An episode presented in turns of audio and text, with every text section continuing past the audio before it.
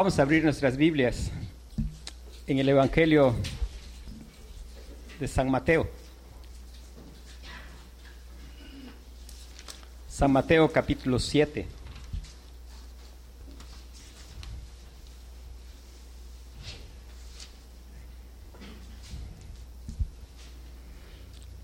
Le vamos a dar lectura del versículo 1 hasta el versículo 12. Y antes de, de dar lectura, quisiera recordarles, estamos estudiando una serie que es El pacificador o hacedores de la paz. Terminamos la primera parte. Y espero que recordamos que el conflicto es una oportunidad para glorificar a Dios. El conflicto es una oportunidad para servir a otros. El conflicto es una oportunidad para crecer a la semejanza del Señor Jesucristo. La primera parte que terminamos de estudiar es glorifique a Dios.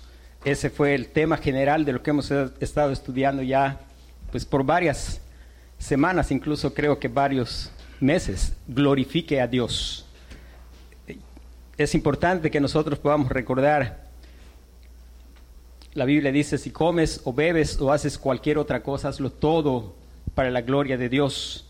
He dicho otras veces que el fin único del hombre es glorificar a Dios gozando de Él para siempre. La razón por la que Dios se revela es porque siendo imagen de Dios nosotros necesitamos conocer a Dios para poder reflejar a Dios. Es de tan gran importancia que la Escritura dice, y esta es la vida eterna, que te conozcan a ti, el único Dios verdadero, y a Jesucristo, tu Hijo, a quien has enviado. A veces solemos pensar en la vida eterna simplemente como ir al cielo, pero la definición de vida eterna está en la misma escritura. Esta es la vida eterna, que te conozcan a ti, el único Dios verdadero, y a Jesucristo, tu Hijo, a quien has enviado. Vamos a iniciar la segunda parte.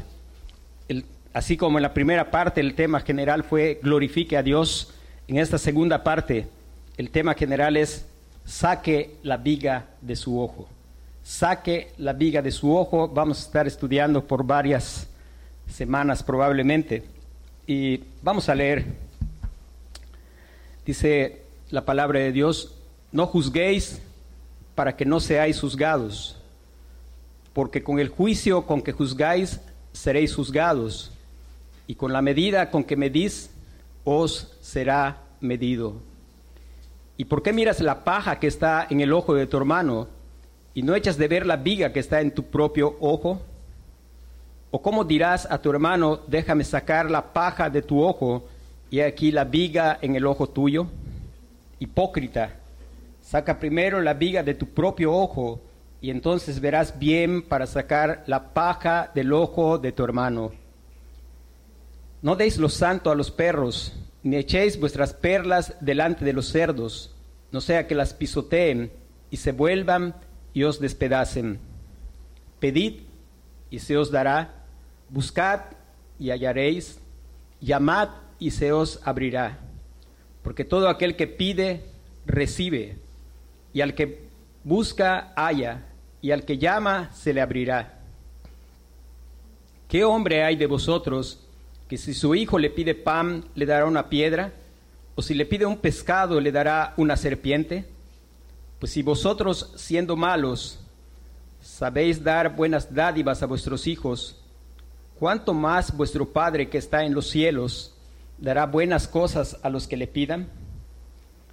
Así, así que todas las cosas que queráis que los hombres hagan con vosotros, Así también haced vosotros con ellos, porque esto es la ley y los profetas.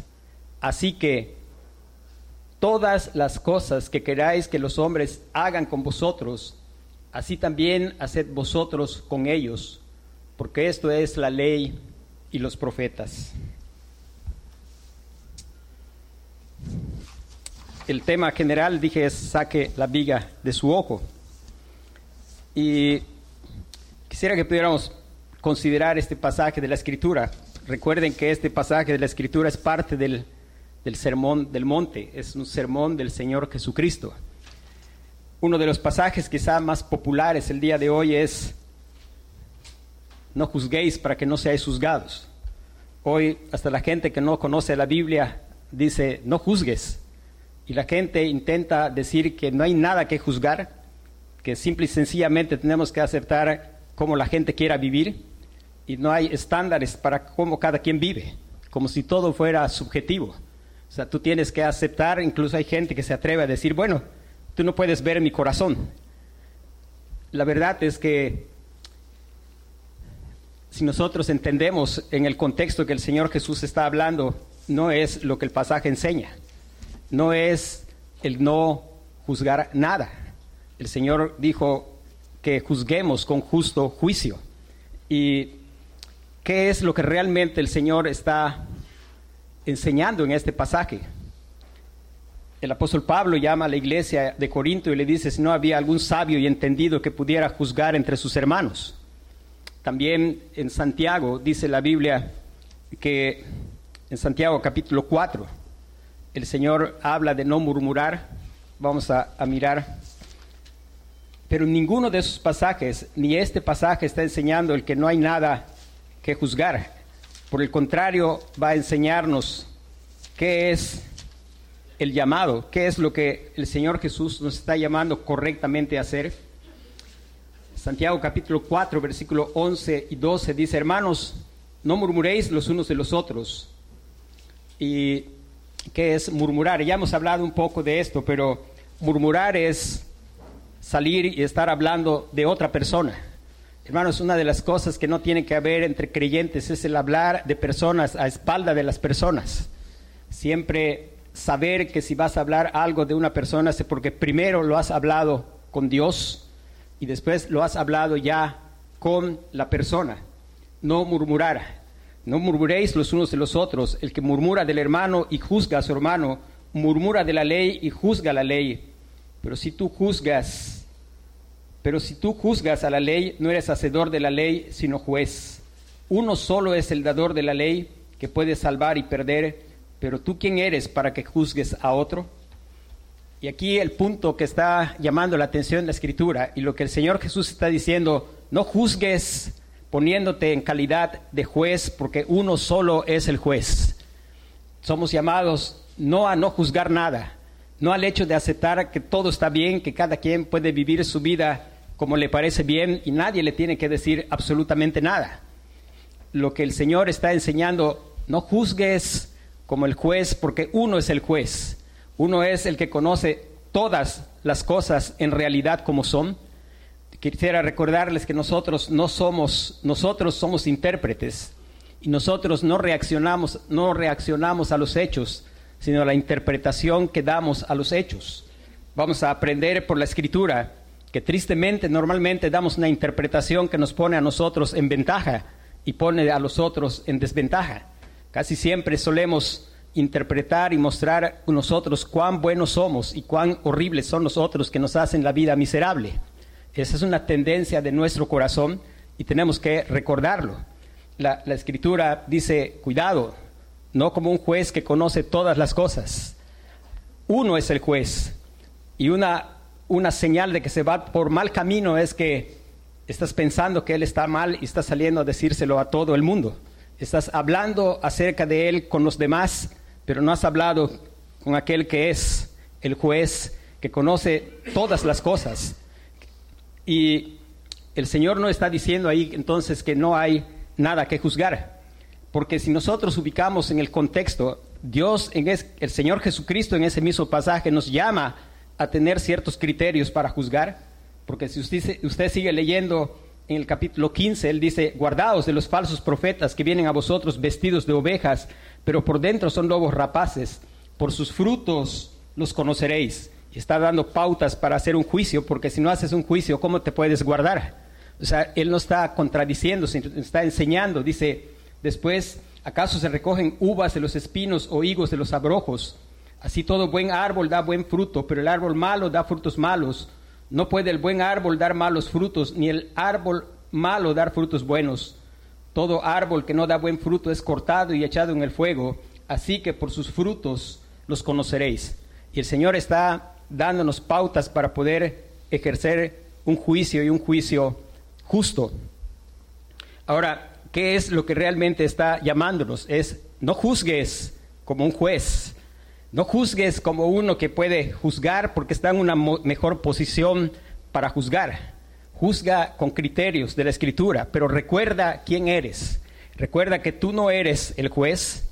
Recuerda que Dios puede traer providencialmente a tu vista situaciones o Dios puede traer conflictos a tu vida. Y si alguno es sorprendido en una falta, vosotros que sois espirituales, restauradle con espíritu de mansedumbre, considerándote a ti mismo no como alguien que es el juez, ni que es mejor, ni que puede condenar, sino considerándote a ti mismo, no sea que también seas tentado. Hermanos, recordando, el Evangelio es fundamental para poder hacer un juicio justo. Por eso estamos insistiendo en predicar el Evangelio y la base de la pacificación bíblica es el Evangelio. No es algo que podemos producir en nuestras fuerzas, es algo que se puede producir cuando hemos sido objetos del perdón de Dios. Nadie puede ser perdonador y pacificador si no ha hallado la paz con Dios por medio de la fe en el Señor Jesucristo. Nadie puede ser capaz de ser perdonador y siempre va a ver las ofensas de los otros como enormes ofensas cuando Él no ha sido perdonado de ofensas infinitas. Nuestros pecados son ofensas infinitas al Señor de la gloria. Y aunque nuestro corazón engañoso y perverso nos hace ver que siempre lo que nosotros hacemos es poco, lo que nos hacen es más. Es más grande lo que me están haciendo que lo que yo estoy haciendo. Pero es importante que podamos recordar, no hay punto de comparación entre mis pecados o los pecados contra mí y lo que yo he pecado contra el Señor Jesucristo, lo que he pecado contra Dios y que Él por gracia me ha perdonado. La, primera cosa entonces es, no juzgues para que no seas juzgado, porque con el juicio con que juzgáis seréis juzgados, y con la medida con que medís os será medido. Hermanos, es la única manera que tenemos de obedecer esto es haber sido objetos de la gracia. Aquel que ha sido objeto de la gracia está en su familia, y allí en su familia él sabe una cosa y sabe bien esa cosa. Él está de acuerdo con el apóstol Pablo en una cosa, que el primer pecador en su casa no es si es el esposo, él sabe claro si ha sido redimido, que el primer pecador de su casa no es su esposa. Él sabe y está de acuerdo con el apóstol Pablo que el primer pecador de su casa no son sus hijos.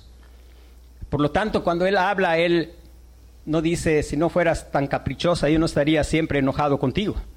O tampoco dice, si estos niños no fueran tan revoltosos, yo no sería tan gruñón.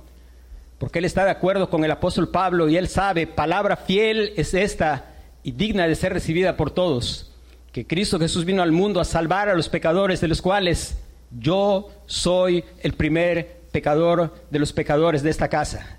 Y cuando él va a su empresa, en su trabajo, él sabe y está de acuerdo con el apóstol Pablo, que ahí se aplica también la palabra que el primer pecador en su trabajo no es el patrón, que el primer pecador en su trabajo no es el jefe del departamento. El primer pecador en su trabajo, él sabe, palabra fiel es esta y digna de ser recibida por todos, que Cristo Jesús vino al mundo a salvar a los pecadores, de los cuales yo soy el primero. Y hermano, eso lo hace la obra de Dios y te da una pauta para saber cómo juzgar y cómo medir. Porque sabes que no eres mejor que nadie, porque sabes que eres merecedor de la justa ira de Dios, porque sabes que eres pecador, porque sabes que si no has pecado a la manera que tu esposa está pecando es porque la gracia de Dios te ha guardado. Porque si no fuera de esa manera ya habrías hecho lo mismo y probablemente peor. Porque sabes que si no estás pecando a la manera que tus hijos están pecando es porque la gracia de Dios te ha guardado y no has hecho peor.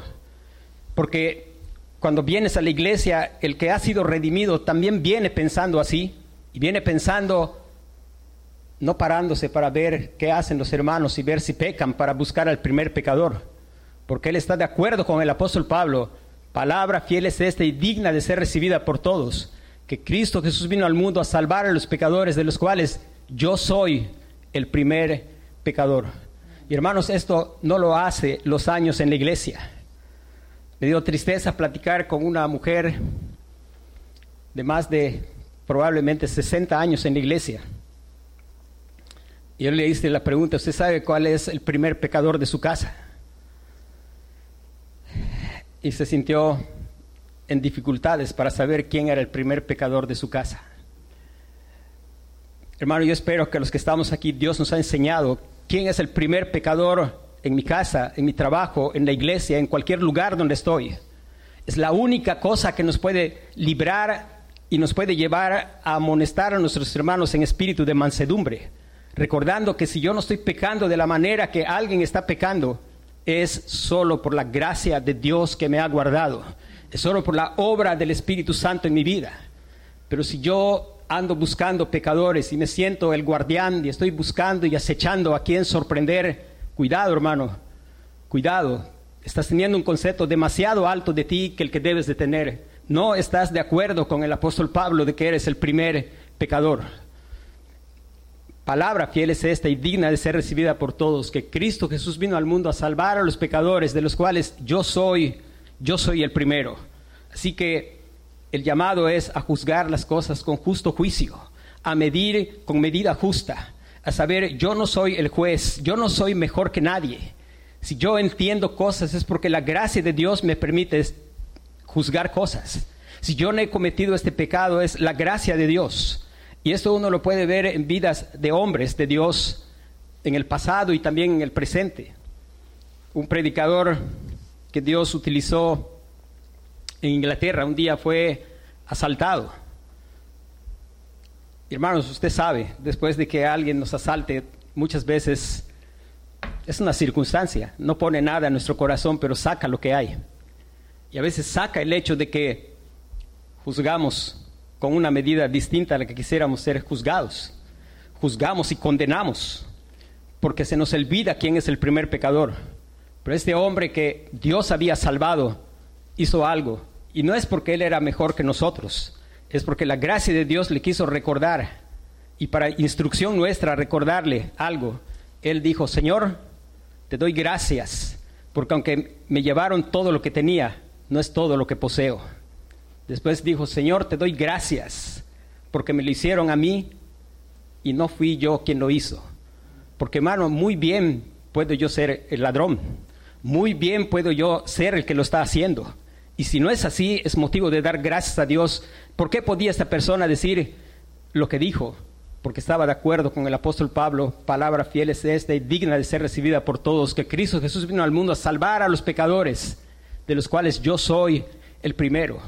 Y hermanos, eso es ser humilde, pero a veces en nuestra arrogancia pensamos casi que le caiga fuego del cielo porque es un miserable que mira qué hizo conmigo. Y yo hablo de una manera que me siento mejor como en el trono de juicio, casi pidiendo que Dios lo fulmine en el acto, pensando que yo soy de otra clase y que nunca pude haber hecho eso.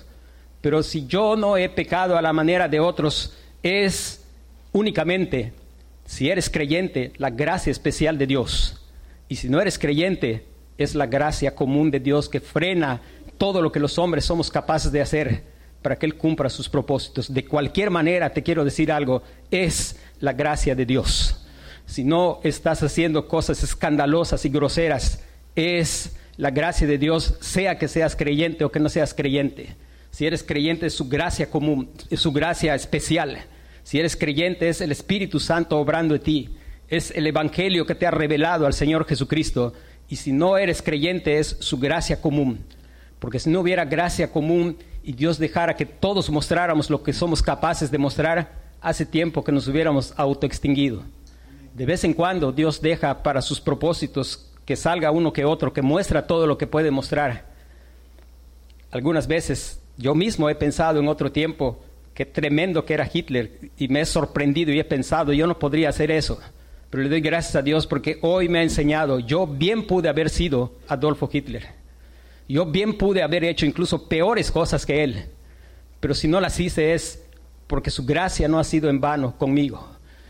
Y la forma de poder medir es como el apóstol Pablo llegó a entender y decir algo que era su vida, es este tesoro en vasos de barro para que la excelencia del poder sea de Dios y no de nosotros.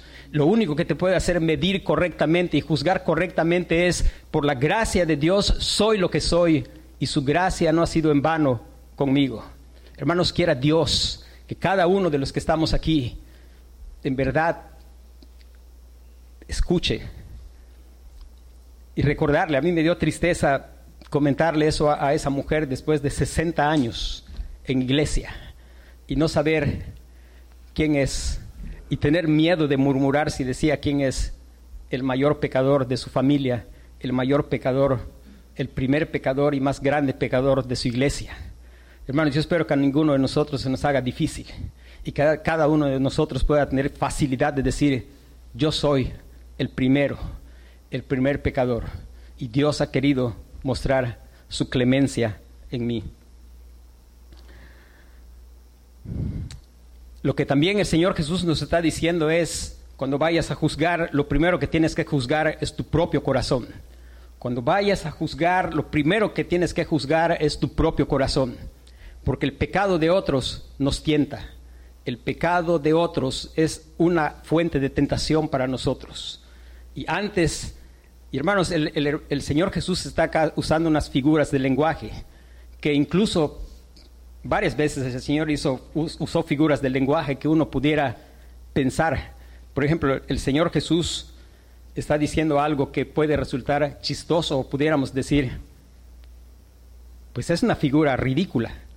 Imagínense usted a alguien que de pronto usted gritó porque sintió que una basurita entró en su ojo. E imagínese usted a alguien viniendo para ayudarle a sacar la basurita en su ojo y él trae una viga como la que está ahí en el tejabán una viga de madera clavada en su ojo. Y esa persona intenta ayudarle a usted a sacar la paja de su ojo. Eso es ridículo. Nunca va a llegar a tocar ni su ojo porque cada vez que intente acercarse le va a golpear. Y el Señor Jesús está diciendo, aquí está mostrando, aunque es ridículo, así es como somos por causa de que tenemos un corazón engañoso y perverso más que todas las cosas. Hermanos, hay cosas que tenemos que recordar a los jóvenes en especial. En la boca de los jóvenes muchas veces hay frases como, no confías en mí. Padres creyentes, cuando su hijo diga, no confías en mí, la respuesta es, por supuesto que no. Engañoso y perverso es el corazón del hombre más que todas las cosas. Claro que no confío en ti. Además dice la Biblia, maldito el varón que confía en el hombre y pone carne por su brazo. ¿Cómo voy a confiar en ti? Yo confío en el Señor y decir, hijo, si tú confías en ti, estás en peligro. No confíes en ti, ni siquiera te conoces. Dios te conoce. ¿Cómo puedes confiar en ti? Hermanos, el corazón engañoso y perverso engaña de manera terrible y es capaz de engañar incluso al hombre conforme al corazón de Dios. Usted sabe la historia. El rey David descuidó, en un descuido de su comunión con Dios, en un tiempo de ociosidad, se olvidó que él debía presentar su cuerpo como sacrificio vivo, santo y agradable a Dios, que es el culto racional, y él dejó que sus ojos, en lugar de que fueran un culto para Dios, hicieran lo que quisieran. Él dejó de practicar el hecho de que Cristo es el Señor, y en una distracción él se sintió Señor de sus ojos. Y él estuvo ahí mirando a una mujer y se permitió mirar y la codició en su corazón. Y como era el rey, pues la hizo traer y cometió actos de adulterio. Después él intentó cubrir su pecado y mandó asesinar al marido. Y viene el profeta Natán.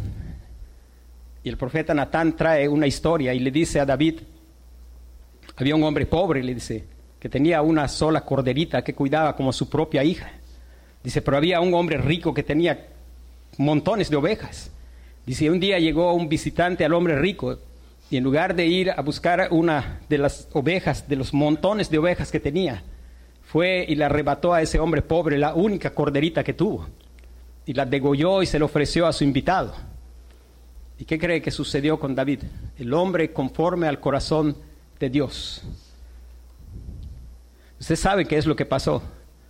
David yo me imagino que si estaba sentado se puso de pie y estaba hecho una furia y él dijo, el hombre que hizo eso es digno de muerte. David estaba tratando de sacar la paja en el ojo de su hermano, con una viga en su ojo. A David le parecía grande lo que el otro hombre había pecado. Eso es lo que está diciendo el Señor Jesús acá.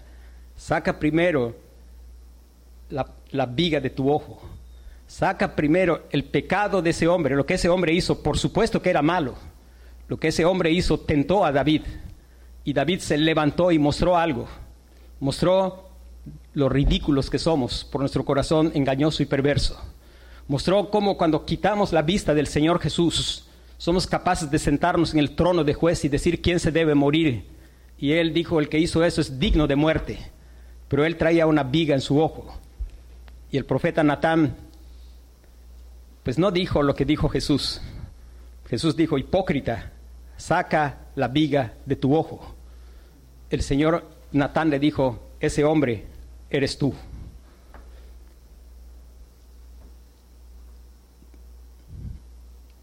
Se da cuenta porque el Señor Jesús está usando figuras que nos ayudan a entender. Y hermano, así somos. No somos mejores que David. Tendemos a ver como grave lo que otros nos hacen. Y tendemos a pensar que lo que nosotros hacemos son pequeñas cositas. O sea, lo que nosotros hacemos es mínimo, pero esos son una bola de crueles. Quieren arruinar mi vida. Están todo el tiempo pensando cómo hacerme miserable. Y siempre estamos viendo los pecados de los demás contra nosotros como grandes ofensas. Pero esa no es la realidad. Por eso el Señor Jesús está hablando de esta manera. Y usted lo puede ver ilustrado con David. David descuidó lo que había que hacer tener los ojos en Jesús, el autor y consumador de la fe. Cuando están los ojos puestos ahí, yo creo que David se hubiera levantado de otra forma, con espíritu de mansedumbre, considerándose a sí mismo, no sea que también él fuera tentado, o no sea que incluso ya había sido tentado y no se había dado, dado cuenta. Y intentando, como él, esto es lo que está diciendo Jesús que no se tiene que hacer, en el trono de juicio diciendo quién se debe morir con una viga en su ojo intentando sacar la paja del ojo de su hermano. Lo que el Señor Jesús está diciendo es que tenemos que clamar a Él. Tú ves el pecado de tu hermano contra ti o contra cualquiera o contra Dios. Y cuando lo ves, dimensiona las cosas. Clama al Señor para que te haga dimensionar las cosas en su justo tamaño. Porque tu corazón engañoso va a insistir a decirte, no, ellos son terribles tu corazón engañoso va a tender a decir, ellos son los pecadores. Y clamar al Señor hasta que llegue el Señor a obrar en ti de tal forma que te puedas parar y decir, estoy de acuerdo con el apóstol Pablo. Palabra fiel es esta y digna de ser recibida por todos. Que Cristo Jesús vino al mundo a salvar a los pecadores. Y yo soy el primero de los pecadores. Yo no puedo decir que apedreen a la mujer adúltera.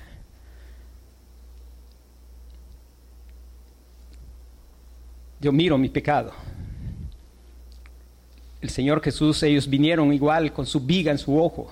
Y el Señor Jesús dijo, el que de ustedes esté libre de pecado, el que de ustedes haya terminado de sacar su viga, entonces ellos no estaban interesados en sacar una paja, ellos ya habían dictado sentencia, esa mujer debe morir porque así dice la ley. Y el Señor le dijo, adelante, el que de ustedes esté libre de pecado, que tire la primera piedra. Hermanos, es nuestro corazón así de engañoso y perverso más que todas las cosas. Y nuestra necesidad es, clama al Señor para que se te revele. No hay manera de conocer tu corazón si no conoces a Dios. No hay manera de conocer tu corazón si no conoces a Dios. No hay manera de conocerte si no ves al Señor Jesucristo y le conoces. Si te pasas comparando con las demás personas, vas a vivir engañado toda tu vida. Si te pasas comparando con otras personas, vas a sentir orgullo en tu corazón y vas a vivir, como dicen, cortando cabezas y condenando a medio mundo. Vas a vivir parándote como David y diciéndole a todos, tú debes morir, tú debes morir y matando a todo el mundo, porque todos deben estar muertos menos tú. Cuando la realidad bíblica es, yo debo morir. Y si vivo es porque Él murió por mí y vivió la vida que no soy capaz de vivir. Porque aunque sinceramente estoy obedeciendo al Señor, no doy la medida. Cristo vivió la vida que yo no puedo vivir. Al final, al final del pasaje vemos la versículo 12, algo que se nos ha presentado en la misma Biblia. Cuando usted mira su título, ahí dice la oración y la regla de oro en el versículo 17. Y la regla de oro que dice, así que todas las cosas que queráis que los hombres hagan con vosotros, así también haced vosotros con ellos, porque esa es la ley y los profetas. Y lo que está diciendo aquí el Señor, amarás al Señor tu Dios con toda tu alma, con toda tu mente, con todas tus fuerzas, y a tu prójimo como a ti mismo. Y lo que está diciendo el Señor aquí es, está diciendo, la ley se cumple. Siempre piensa, ¿cómo quieres ser tratado? Y lo único que nos va a llevar a pensar cómo queremos ser tratados, hermanos, yo quiero ser tratado con misericordia porque Dios ha querido revelarme que su misericordia es mejor que la vida. Y antes de tratar con otros, voy a orar para que Dios produzca en mí misericordia. Que Dios produzca en mí no ese debe morir, sino ir con espíritu de mansedumbre. Considerar que yo pude haber estado en esa situación, que si no lo he estado es por la gracia de Dios, que por la gracia de Dios soy lo que soy y su gracia no ha sido en vano conmigo.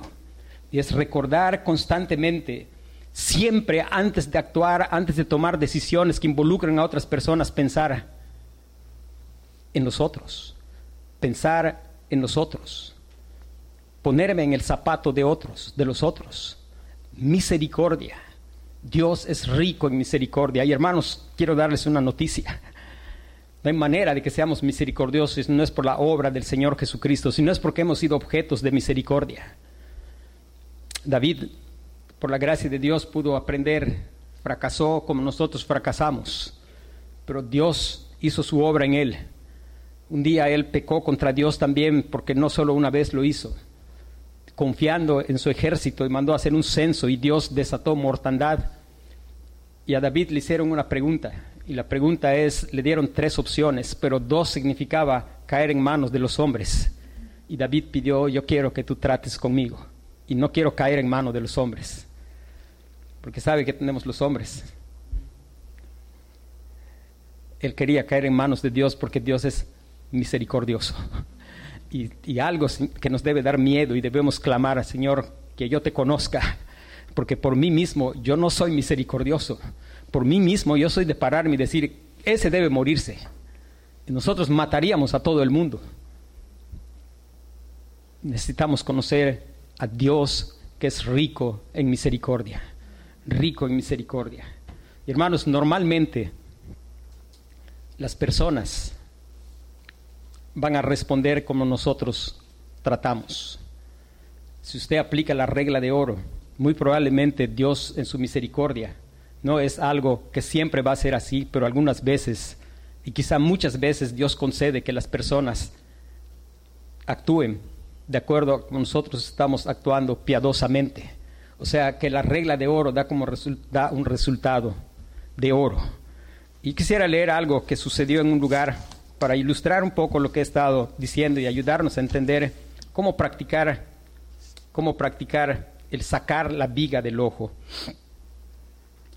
Preste atención, voy a tratar de leerlo pausado. Es algo que ocurrió en un lugar y dice, por fin había llegado su oportunidad. Apretando en su mano el papel que había escrito, lo que iba a decir, Marcos se sentó en el primer asiento, listo para darle a los ancianos su merecido.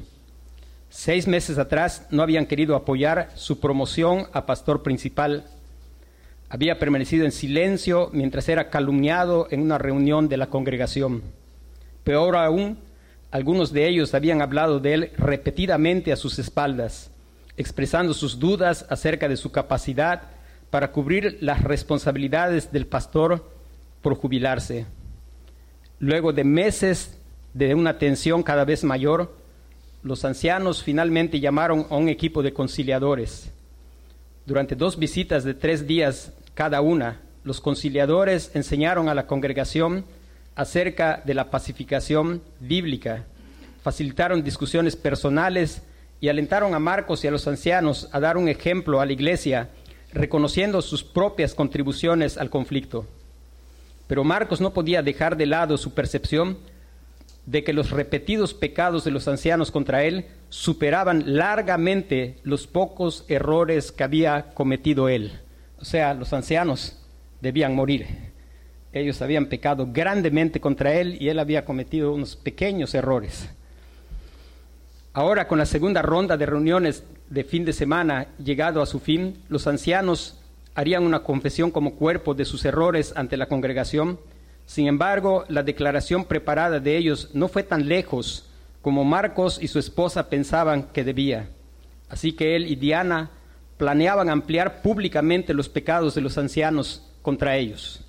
Los ancianos confesaron su pecado, pero él creía que no era suficiente. No, había más quizá que debían de confesar. Al comenzar el servicio, uno de los conciliadores dio un breve mensaje sobre la reconciliación y luego explicó las metas y el formato de la reunión. Luego entregó el micrófono al anciano principal. Leyendo una declaración preparada, reconoció varias formas en que los ancianos habían agraviado al pastor Marcos. Luego miró directamente a Marcos y Diana y les dijo, hemos pecado contra ustedes dos y les hemos causado mucho dolor. Lo lamentamos muchísimo. Era evidente por las lágrimas en sus ojos y la emoción de su voz que estaba hablando desde el corazón. Luego otro anciano pasó al frente, confesó sus propios errores y pidió perdón al pastor asociado y a la congregación. Un tercer anciano hizo lo propio. Los conciliadores habían esperado que solo dos o tres hablaran, pero en poco tiempo siete de los nueve ancianos habían pasado al frente para agregar sus confesiones personales a la declaración que se había leído.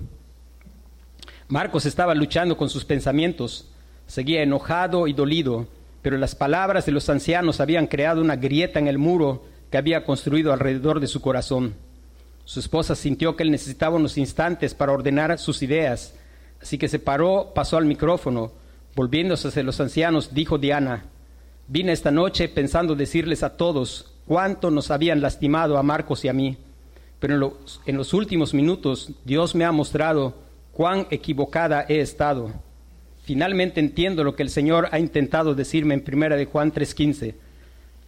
Primera de Juan 3.15 dice,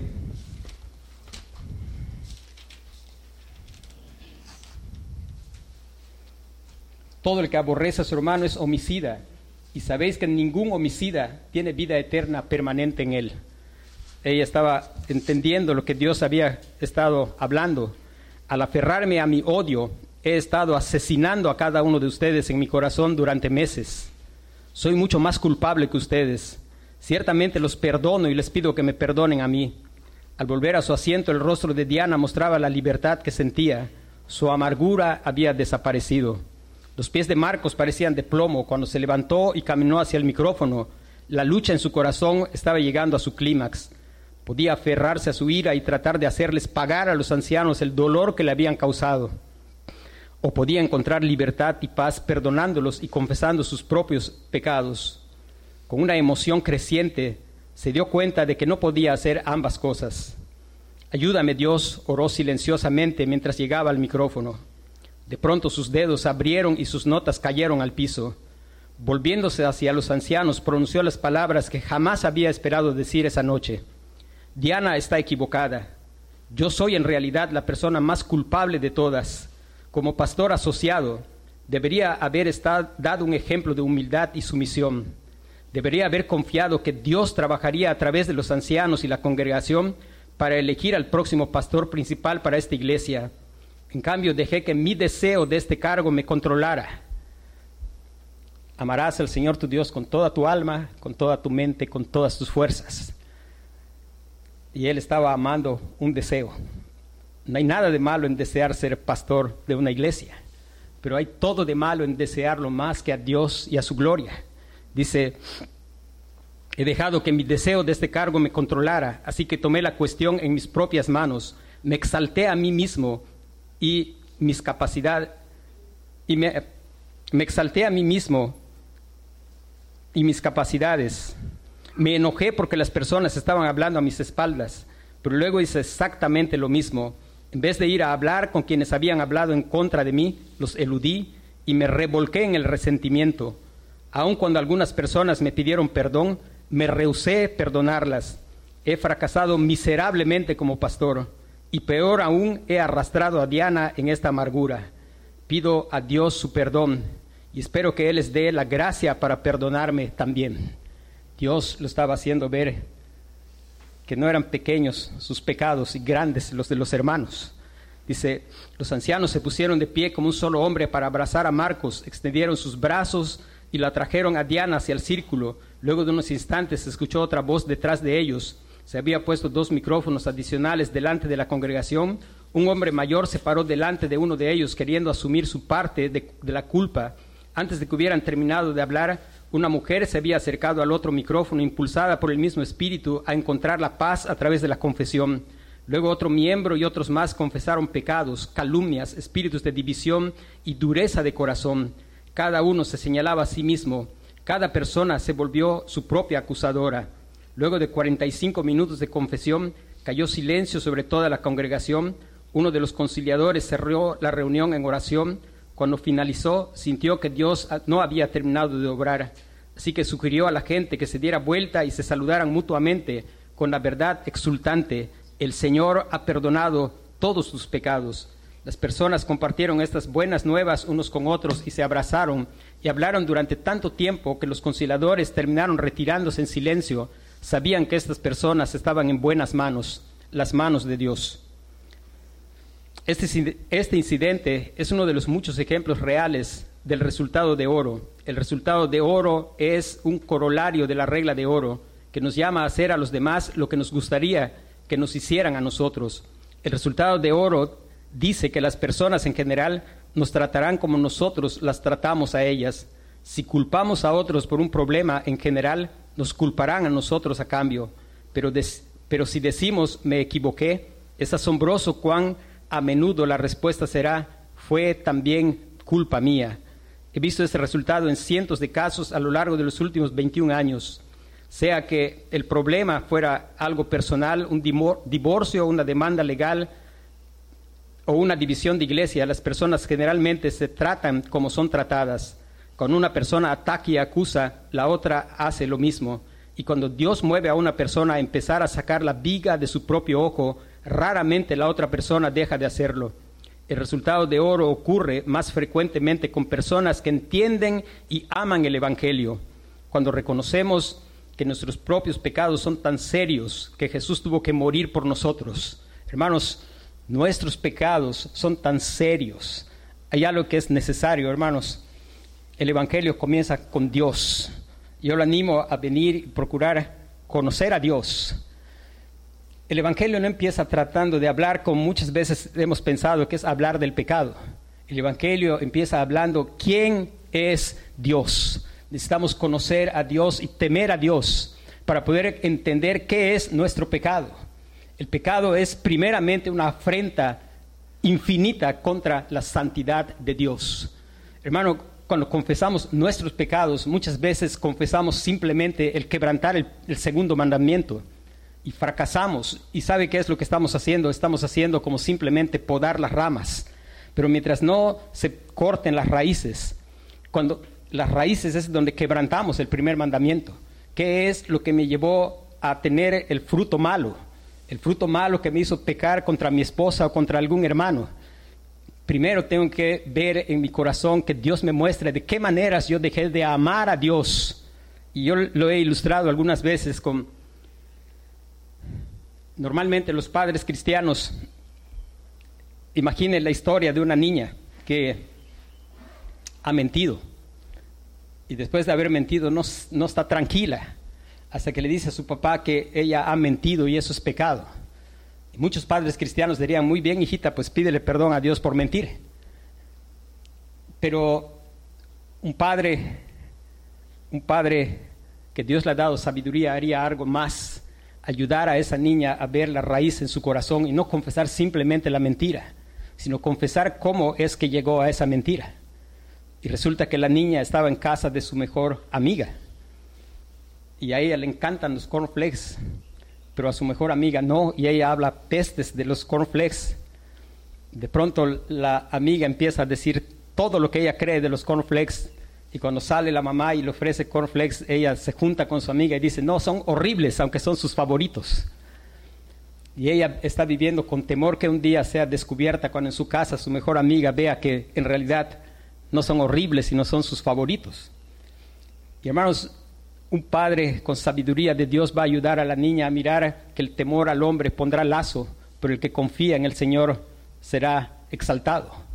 Un padre sabio va a enseñar a la niña que quién es Cristo cuando el mejor amigo tiene una opinión distinta a la tuya.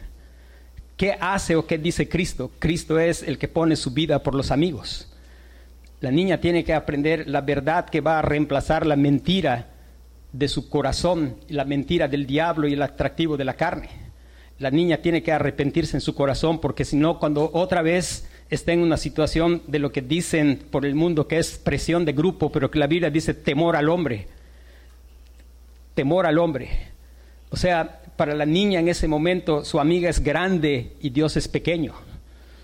Pero Dios dice a quién tienes que temer. No temas a los que te pueden lastimar tu cuerpo o matarte, sino teme al Señor.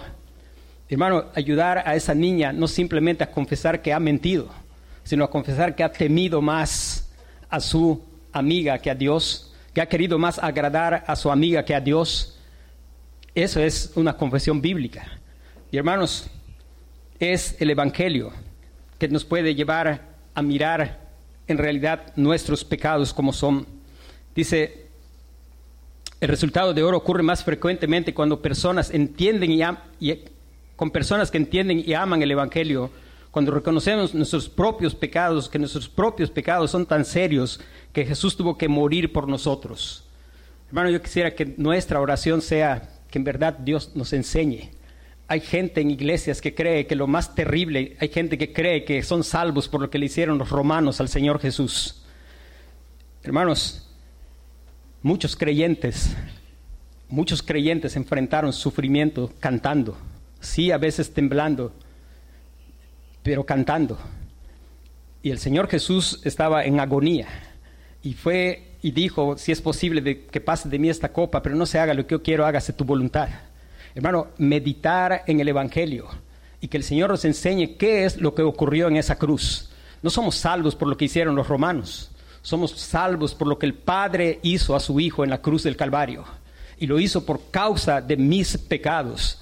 Mis pecados no son cosa ligera. Mis pecados son afrentas infinitas ante la santidad de un Dios infinito un Dios no santo, sino santo, santo, santo.